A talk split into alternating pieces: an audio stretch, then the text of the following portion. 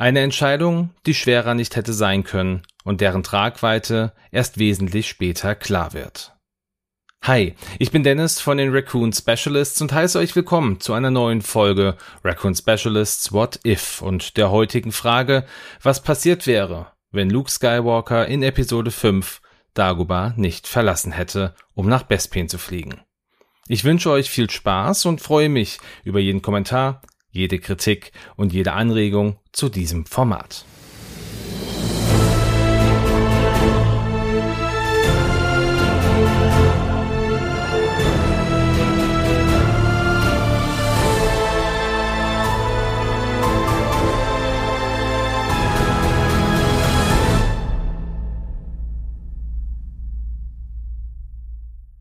Wir befinden uns auf dem Outer Rim Planeten Dagobah.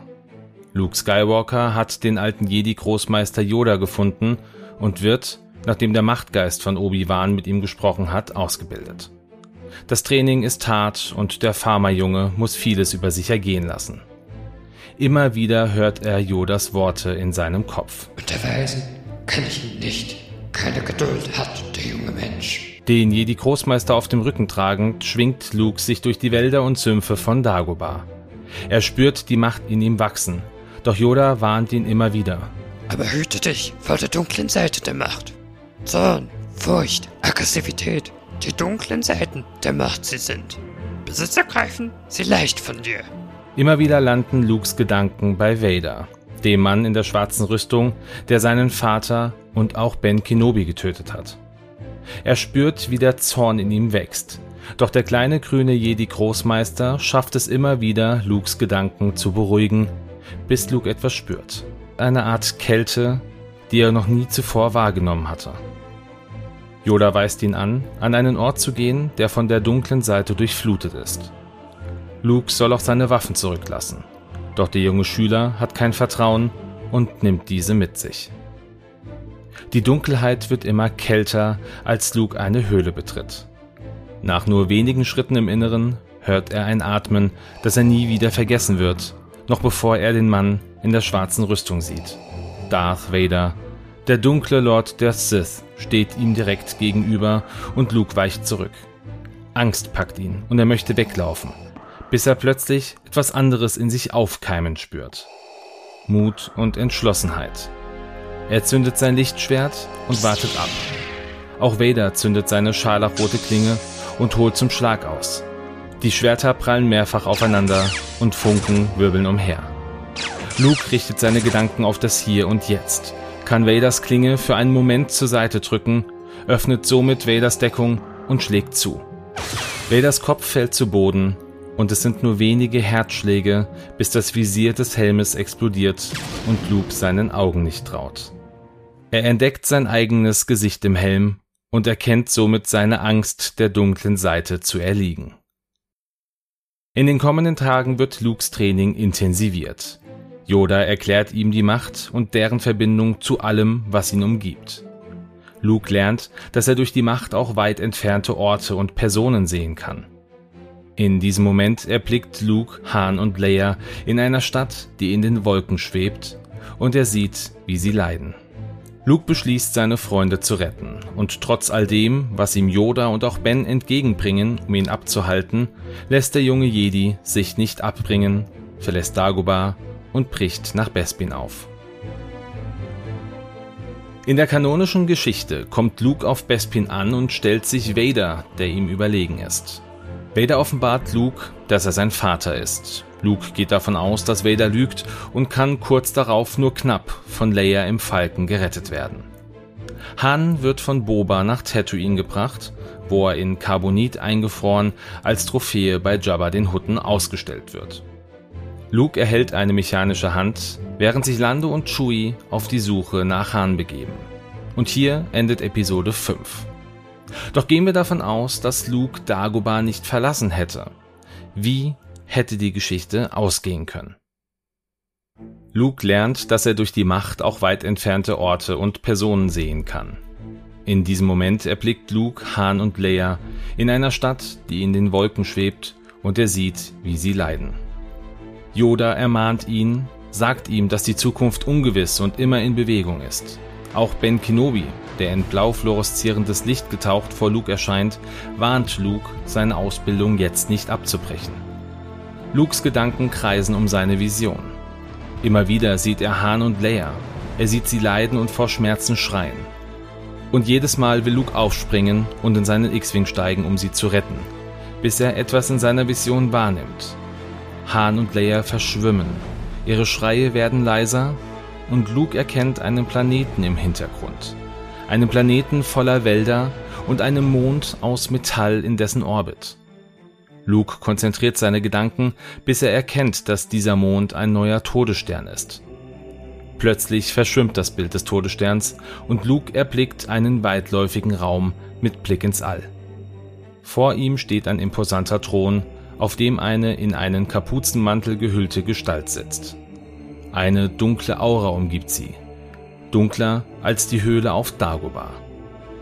Die Gestalt steht auf, dreht sich zu Luke und noch bevor dieser reagieren kann, springt sie auf Luke zu und in diesem Moment schreckt Luke aus seiner Vision hervor. Gesehen, du hast das dunkelste von allen Übeln. Wer, wer war das? Es war, als wäre er von der dunklen Seite durchflutet. Hm, wenn abgeschlossen dein Training ist, sprechen wir werden. Luke erkennt, dass er keine weiteren Fragen stellen muss, denn der alte Jedi wird ihm keine weiteren Antworten geben. Während Luke sein Training auf Dagobah fortsetzt, erreichen Han, Leia, Chewie und C-3PO den Planeten Bespin im Anoat-Sektor des Outer Rims. Han versucht beinahe verzweifelt, den Piloten der Wolkenwagen, die den Falken seit seinem Eintritt in die Atmosphäre des Planeten verfolgen, zu erklären, dass er ein Freund von Lando Calrissian ist, dem Administrator der Tibaner Gasminenkolonie Cloud City. Endlich bekommt Han eine Landeerlaubnis und wird von Lando begrüßt. Dieser nimmt die Gruppe freundlich auf und erzählt Han von einem Deal, den er ausgehandelt hat, mit dem er sich das Imperium vom Leib halten kann. Nachdem kurze Zeit später C-3PO verschwunden ist, führt Lando, Han, Leia und Chewie in einen Raum, in dem Darth Vader und Boba Fett auf die Rebellen warten. Die Gruppe wird gefangen genommen und Vader lässt zur Vorbereitung auf die Ankunft von Luke den Schmuggler Han in Carbonit einfrieren. Er weist Lando an, die Prinzessin auf sein persönliches Schiff zu bringen. Lando ist unzufrieden und auf dem Weg zum Schiff kontaktiert er unauffällig mit seinem Kommunikationsarmband den mit Cyborg-Komponenten ausgestatteten Lobot. Dieser sammelt einige Wachen um sich, mit denen er die imperialen Truppen in einen Hinterhalt führen will. Der Weg zum Schiff ist ruhig. Cloud City wirkt wie ausgestorben und nur die Wachleute stehen in den Gängen.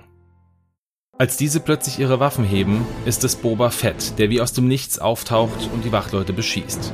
Sein EE-3 Blaster-Karabiner verschießt mehrere Salven, die ihre Ziele treffen, und auch die Sturmtruppen reagieren und beschießen ihre Gegner. Lando zückt seinen Blaster und es blitzt schnell. Er kann beinahe mühelos die Sturmtruppen erledigen. Doch dann bemerkt er einen stechenden Schmerz in seiner Brust. Er schaut an sich herab und erblickt einen schwarzen Fleck auf seinem blauen Hemd, der immer größer wird. Ungläubig fällt sein Blick auf Leia, die er schon kaum noch erkennt. Er sinkt zu Boden und vor seinem Auge spielen sich Teile seines Lebens ab. Sein letzter Gedanke ist bei L3, dem wohl einzigen Lebewesen, das Lando wirklich etwas bedeutet hat. Er atmet ein letztes Mal ein und sein Gesicht erstarrt in einem Lächeln. Boba Fett hat mit einem gezielten Schuss den ehemaligen Schmuggler ausgeschaltet und richtet nun seinen Blaster auf Leia und Chewie. Keine Metze mehr, sonst bekommt das Imperium nur noch eure Leichen. Los, weiter jetzt. Leia kann ihren Blick nicht von Lando abwenden. Sie will weinen und schreien, während Boba und einige nachrückende Sturmtruppen sie und den Wookie weiter in Richtung Landeplattform drängen. Doch sie bekommt keinen Ton raus. Tränen laufen über ihre Wangen. Sie denkt an Han und Luke. Luke, wo bist du? Wir brauchen dich. Auf der Landeplattform angekommen, übergibt Boba den Wookie und die Prinzessin an die Sturmtruppen, die beide in das Lambda-Shuttle bringen, welches sie auf den Supersternzerstörer Executor transportiert, wo beide in unterschiedlichen Zellen eingesperrt werden und ihrem ungewissen Ende entgegensehen.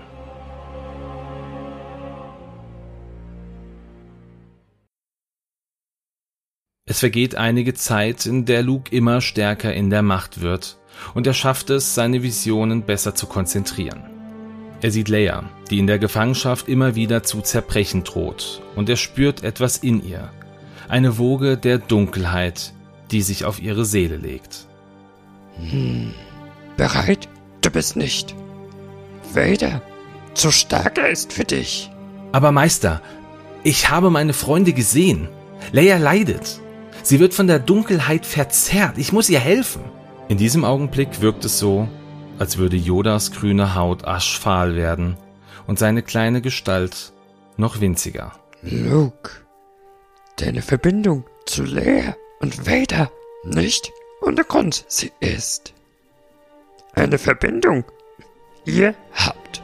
Eine Verbindung? Was, was meint ihr? Vader, beginnt Yodas Stimme zu zittern. Dein Vater er ist.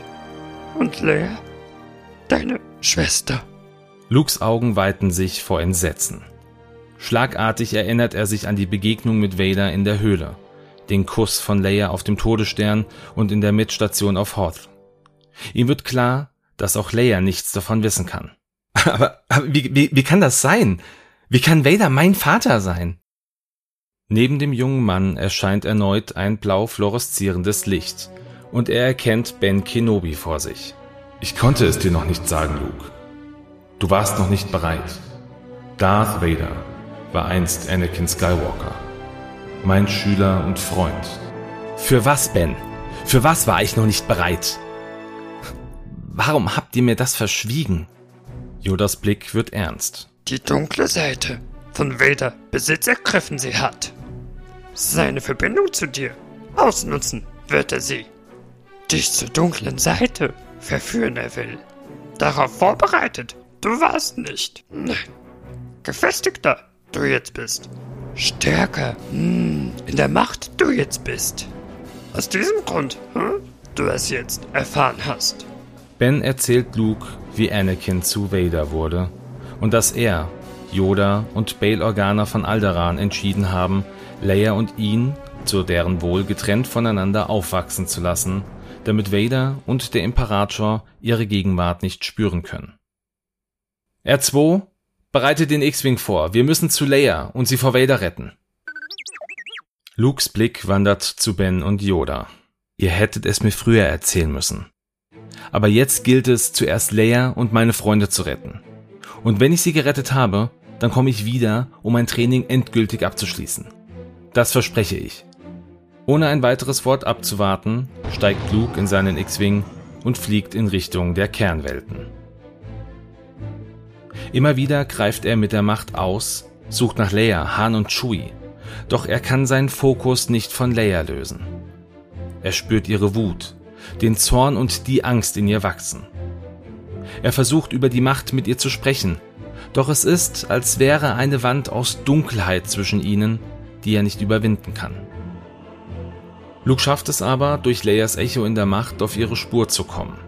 Als er jedoch bemerkt, dass Leia auf Coruscant ist, beschließt Luke, sich Hilfe zu holen und ruft den Rebellenpiloten Wedge Antilles. Er weiß, dass Wedge viel von der Prinzessin hält und seit Yavin haben er und Luke ein freundschaftliches Verhältnis. Wedge verspricht Luke zu helfen und bittet ihn nach Salas zu kommen. Und obwohl Luke weiß, dass er keine weitere Zeit mehr verlieren darf, macht er sich auf zum Treffpunkt. Hier stößt er auf einen alten imperialen Frachter, von dem aus ihn Wedge anpinkt. Die Rebellen können zwar keinen offenen Angriff auf Coruscant wagen, aber ich werde dich auf den Planeten bringen und dir helfen, wo ich kann. Nachdem Luke den Frachter betreten hat, setzt Wedge Kurs auf Coruscant. Der Planet wird gut bewacht und es befinden sich etliche Sternenzerstörer und auch die Executor im Orbit des Planeten. Erneut fühlt Luke Leias Echo in der Macht und er kann sie spüren im Zentrum des Planeten. Im imperialen Palast? Luke, ich kann dich auf den Planeten bringen, aber in den Palast? Das ist eine Selbstmordmission. Keine Sorge, Wedge. Bring mich auf den Planeten und ich werde Leia irgendwie befreien. Mit einem gefälschten Landungscode kann Wedge in einem imperialen Hangar landen und Luke geht von Bord. Er schlägt sich mit Hilfe der Macht zum imperialen Palast durch. Jedoch bemerkt Luke bei jedem Einsatz der Macht, dass er diese nicht richtig greifen kann. Zwar funktionieren seine Ablenkungen, aber er hat keine Kontrolle über die Macht wie noch auf Dagobah. Beinahe fühlt es sich so an, als würde er durch dichten Nebel greifen. Mit größter Mühe schafft es Luke, den Palast zu betreten, und mit einem Gedankentrick überzeugt er einen imperialen Offizier, ihn zu Leia zu bringen. Der Offizier führt Luke quer durch den Palast und Luke spürt, wie sich ein immer dichterer Schleier über seine Wahrnehmung legt, als er einen Trainingsbereich betritt. Der Offizier blickt Luke an. Wir sind da, Sir. Ich werde euch nun alleine lassen. Luke ist irritiert und schaut sich um. Am Ende des Raums sieht er eine Gestalt, die langsam aus dem Schatten tritt, und er erstarrt. Vor ihm steht die Person, wegen der er hier ist doch sie wirkt verändert. Ihr Gesicht ist blass, die Arme mit Narben übersät. Doch viel schlimmer als das sind die Augen, die rot-orange leuchten. Hallo Luke. Wo bist du gewesen? Ich hätte deine Hilfe gebraucht. Leia? Was ist passiert? Warum bist du hier? Komm, lass uns verschwinden. Wir müssen weg. Das brauchen wir nicht. Sieh dich um. Ich bin da, wo ich sein soll. Bei meinem Vater und unserem Meister. Und du wirst dich uns anschließen. Oder sterben. Und ohne eine weitere Antwort abzuwarten, springt Leia quer durch den Raum und aktiviert zwei Lichtschwerter mit scharlachroten Klingen.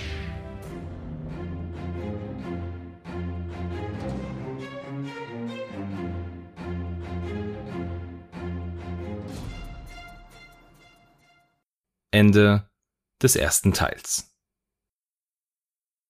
Dann sind wir jetzt am Ende dieses ersten Teils angelangt. Vielen Dank an euch alle fürs Zuhören. Schaltet natürlich bei der nächsten Folge mit ein, um zu erfahren, wie diese Geschichte endet. Vielleicht habt ihr auch schon eine Idee.